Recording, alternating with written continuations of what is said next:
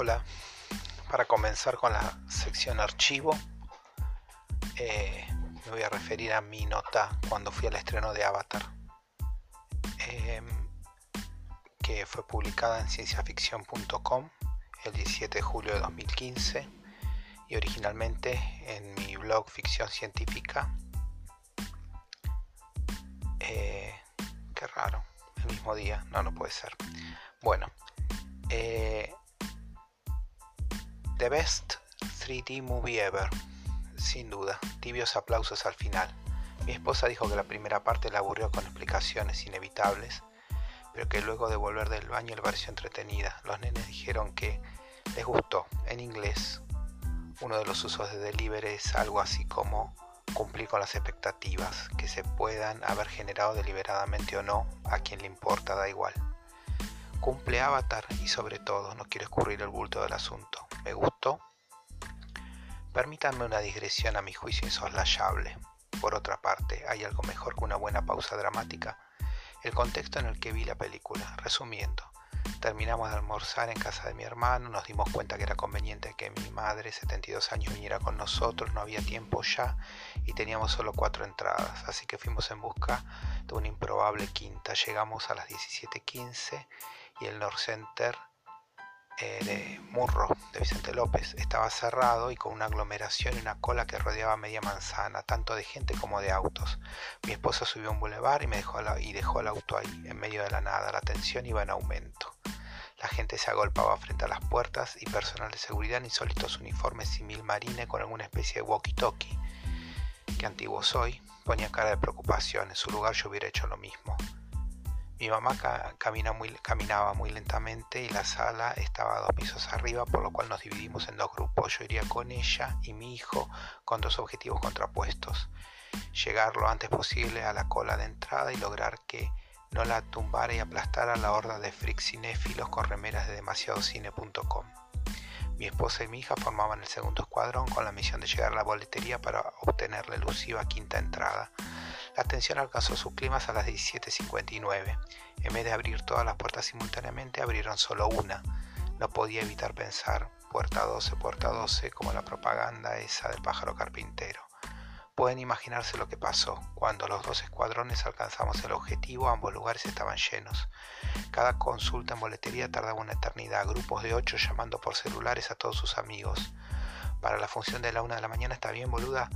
Adriana llegó finalmente para recibir por respuesta crónica de un rechazo anunciado. Las entradas para la primera función están agotadas desde hace tres días. Mientras tanto, mi madre pudo sentarse en un puff y mi hijo me hizo alzarlo para ver el tumulto de los que entraban en primer término. Había hecho dos filas con esos separadores negros de cintas, pero 50 personas que quedaron fuera decían que no se iban a mover de ahí y que tenían el mismo derecho de los que quedaron dentro. Las voces comenzaron a elevarse en volumen y tono y los implicados empezaron a revolear las manos.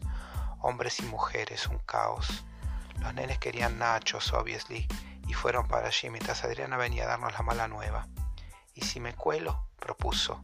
Amigos míos saben que en mi mente yo vivo en un lugar llamado Hectorlandia, mezcla de Finlandia y Suiza, donde propuestas de ese tipo son completamente inaceptables. Adriana se llevó un billete de 50, soborno en puerta, y la intención de robarle a la cajera con el argumento de tengo cuatro y me falta una. Mi mamá, que seguía sentada en el puff azorada y agotada por la carrera, proponía revender la entrada de mi esposa y que se quedaran ahí afuera las dos, tres horas. Mi mujer tenía un sueño que mejor hubiera preferido irse a dormir al auto, los nenes en la cola del candibar y las puertas de la sala se abrieron. No sé cómo llegamos todos juntos al umbral de la sala. La protagonista absoluta de lo que ocurrió a continuación es mi esposa, pero no le quité mérito a mi conversación en Jedi, que mentalmente trataba de ponerle la fuerza a la mente de la cortadora de entradas. Hay cinco entradas, no cuatro, cinco. De algún modo funcionó. La chica estaba tan atareada que pasamos. Creo que hubiera aceptado cuatro boletos del 88. La gente se tiraba sobre los asientos como loca. Nos enfrentamos a nuestro segundo desafío. Había un escuadrón de coreanos copando las filas, uno en cada una. Y encima con la ventaja que podían hablar en clave entre ellos, hace que no podíamos reaccionar a sus movimientos y cambios de táctica. Uno se apropió de la última fila, pero no sabía con quiénes se metía. Ellos nos superarán en todo, pero los argentinos somos los reyes de la truchada, es más, la patentamos. Lo aprisionamos contra la columna sin que pudiera decir pío. Igual se la pasaron cambiándose de lugar, murmurando, yendo y viniendo, sentándose en la escalera, convidándose comida, llenando todo de migas y juntándolo. Lo de la gente de la escalera fue too much, me hizo recordar a cuando, cuando nos pasó en el recital de Madonna al Girly Tour y yo había pagado las entradas más caras y casi me los morfo a, unos que se nos pararon enfrente. Adrián empezó a quejarse de los coreanos y con algo más de culpa de una embarazada no coreana que se puso en el medio. ¿Habrán sobrevendido la sala? Finalmente Adri se paró, desencajada con la mandíbula batiente y los ojos abiertos como platos y empezó a gesticular y a gritar en medio del gentío. ¿Qué quieren comer? ¿Qué quieren comer? Lucio, Sofía, decídanse. Aspirar por la nariz, expirar por la boca, cerrar los ojos, contar hasta diez se hizo interminable, no fueron puntuales, la gente seguía entrando y saliendo, un abono con todo lo que íbamos a presenciar, lo que no podíamos, lo que podíamos o no podíamos hacer y terminó diciendo Avatar con efecto de eco. Lástima, no hubo anticipado otras películas, quería ver el de Alicia de Barton. Saben que la experiencia IMAX es envolvente por sí misma, la pantalla de 7 pisos, todo ese sonido, aunque no fuera 3D. Me emocioné un poco cuando comenzó tanta espera. De algún modo mi año 2009 terminaba oficialmente en ese momento. Mi, madre con lentes 3D, lástima que no tenía marco blanco para que pareciera Blackie. Llegamos al punto, la peli, tomemos la crítica, mala. Personajes, en particular masculinos, mal delineados, superficiales. Tengo que recordar que es una película pochoclera, un blockbuster. El héroe es cero, el malo es malísimo. Me gusta más space opera, la ciencia ficción dura, seguro, pero también me interesa esta versión espacial de la teoría de Gaia de Lovelock. Y al rato te olvidas que son azules, y no sabía cómo iba a remontarlo al final, que no me pareció tan previsible. Síntesis muy entretenida. Como introducción, nueve puntos. Es el comienzo de una saga de las buenas con fenómeno social y cultural, seguidores, bla bla bla. No quiero hacer spoiler, pero Cameron se la va a ver de perilla para pasarlos a Polifemo y otras lunas y conservar empatía entre los protagonistas y la audiencia. Pero bueno, al fin y al cabo es el rey del mundo. ¿Quién otro con más posibilidad de lograrlo que él?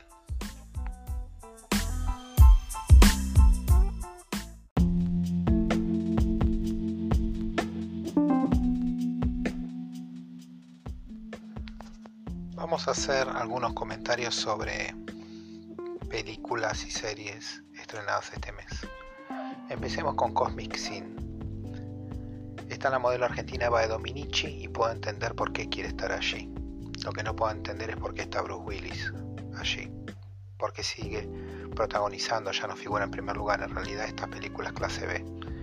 Tiene 65 años, necesita el dinero, se aburre sería mucho más digno aceptar pequeños papeles en películas de calidad.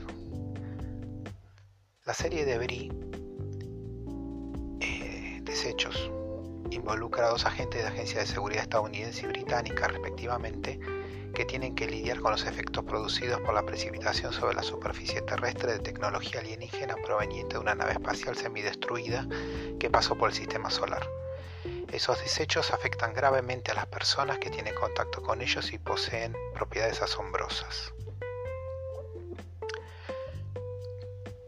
El otro día vi por un video que promocionaba contenido de sci-fi en Netflix una lista de las 12-13 mejores películas de ciencia, de ciencia ficción en, esa plataforma de streaming y descubrí esta película en mudo eh, se me pasó en el 2018. Es realmente buena y tiene a Paul Rudd en un papel inusual para su perfil. También de Netflix la nueva serie de One.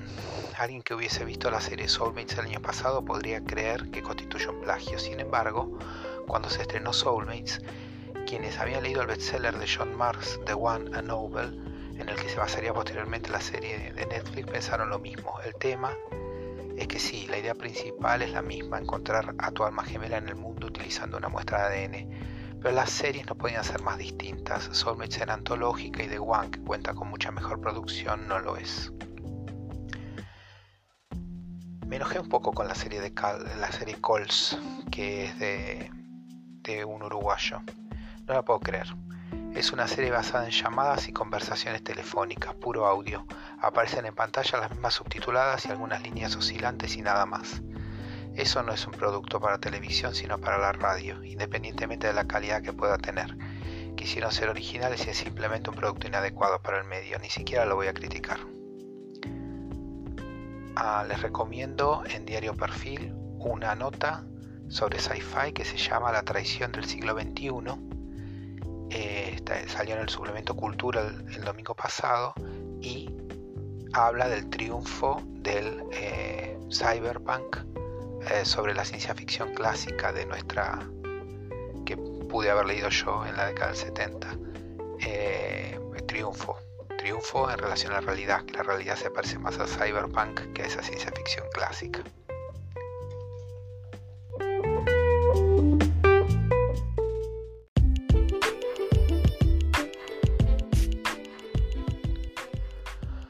Finalizar, vamos a ver, hablar de ranking de series de sci-fi correspondientes al mes de marzo de 2021.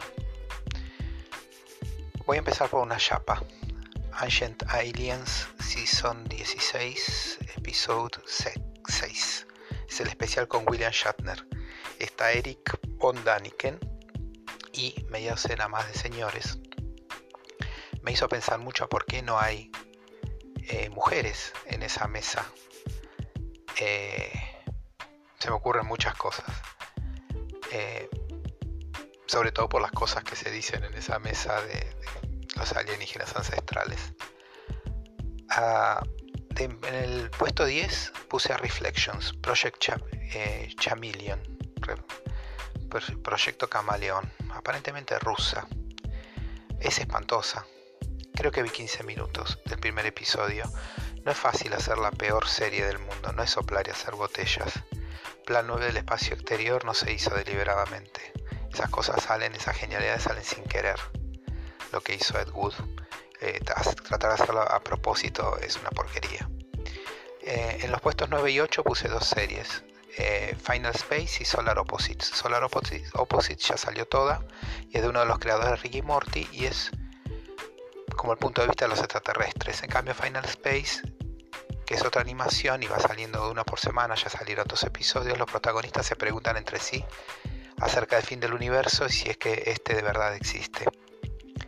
En el puesto 7, por respeto, puse Doctor Who Fury from the Deep, aunque no la pude conseguir, las cosas inglesas no son tan fáciles de conseguir. Eh, no es la primera vez que se hace estas animaciones, son episodios originales de hace décadas de los que solo se conservan los audios y entonces los animan. La serie Calls es esa del uruguayo que me enojó porque me parece más adecuada para la radio que para la tele porque no tiene imágenes. Imágenes significativas, quiero decir, no un fondo de pantalla. Resident Alien. Eh, esta comedia creo que hay que apoyarla porque es canal sci-fi y en uno de los personajes está Sarah Connor, la actriz que hacía de Sarah Connor. Y me acabo de dar cuenta porque ayer, por X causa, eh, nos suscribimos a... Em, no me acuerdo. Y eh, eh Serenity, la película. Y el, eh, el, piloto de Serenity, el rubio que está casado, es el de protagonista de Resident Alien. No me había dado cuenta. The One en el puesto 4 es la que parece plagio de Soulmates, pero el libro en el que se basó es anterior a, Soulmates. Debris en el puesto 3. Eh, creo que se inspira en ese cuerpo extraño de nombre hawaiano que pasó por el sistema solar y no se sabe aún bien qué fue. En relación al puesto 2, For All Mankind, espero que la temporada 3 lleguen a Marte. Y en primer lugar, Snowpiercer está bastante bien, pero se extraña Jennifer Connelly, que imagino está estabas cuando se filmó esto haciendo la segunda parte de Top Gun. Un abrazo grande y hasta el mes que viene, felices Pascuas.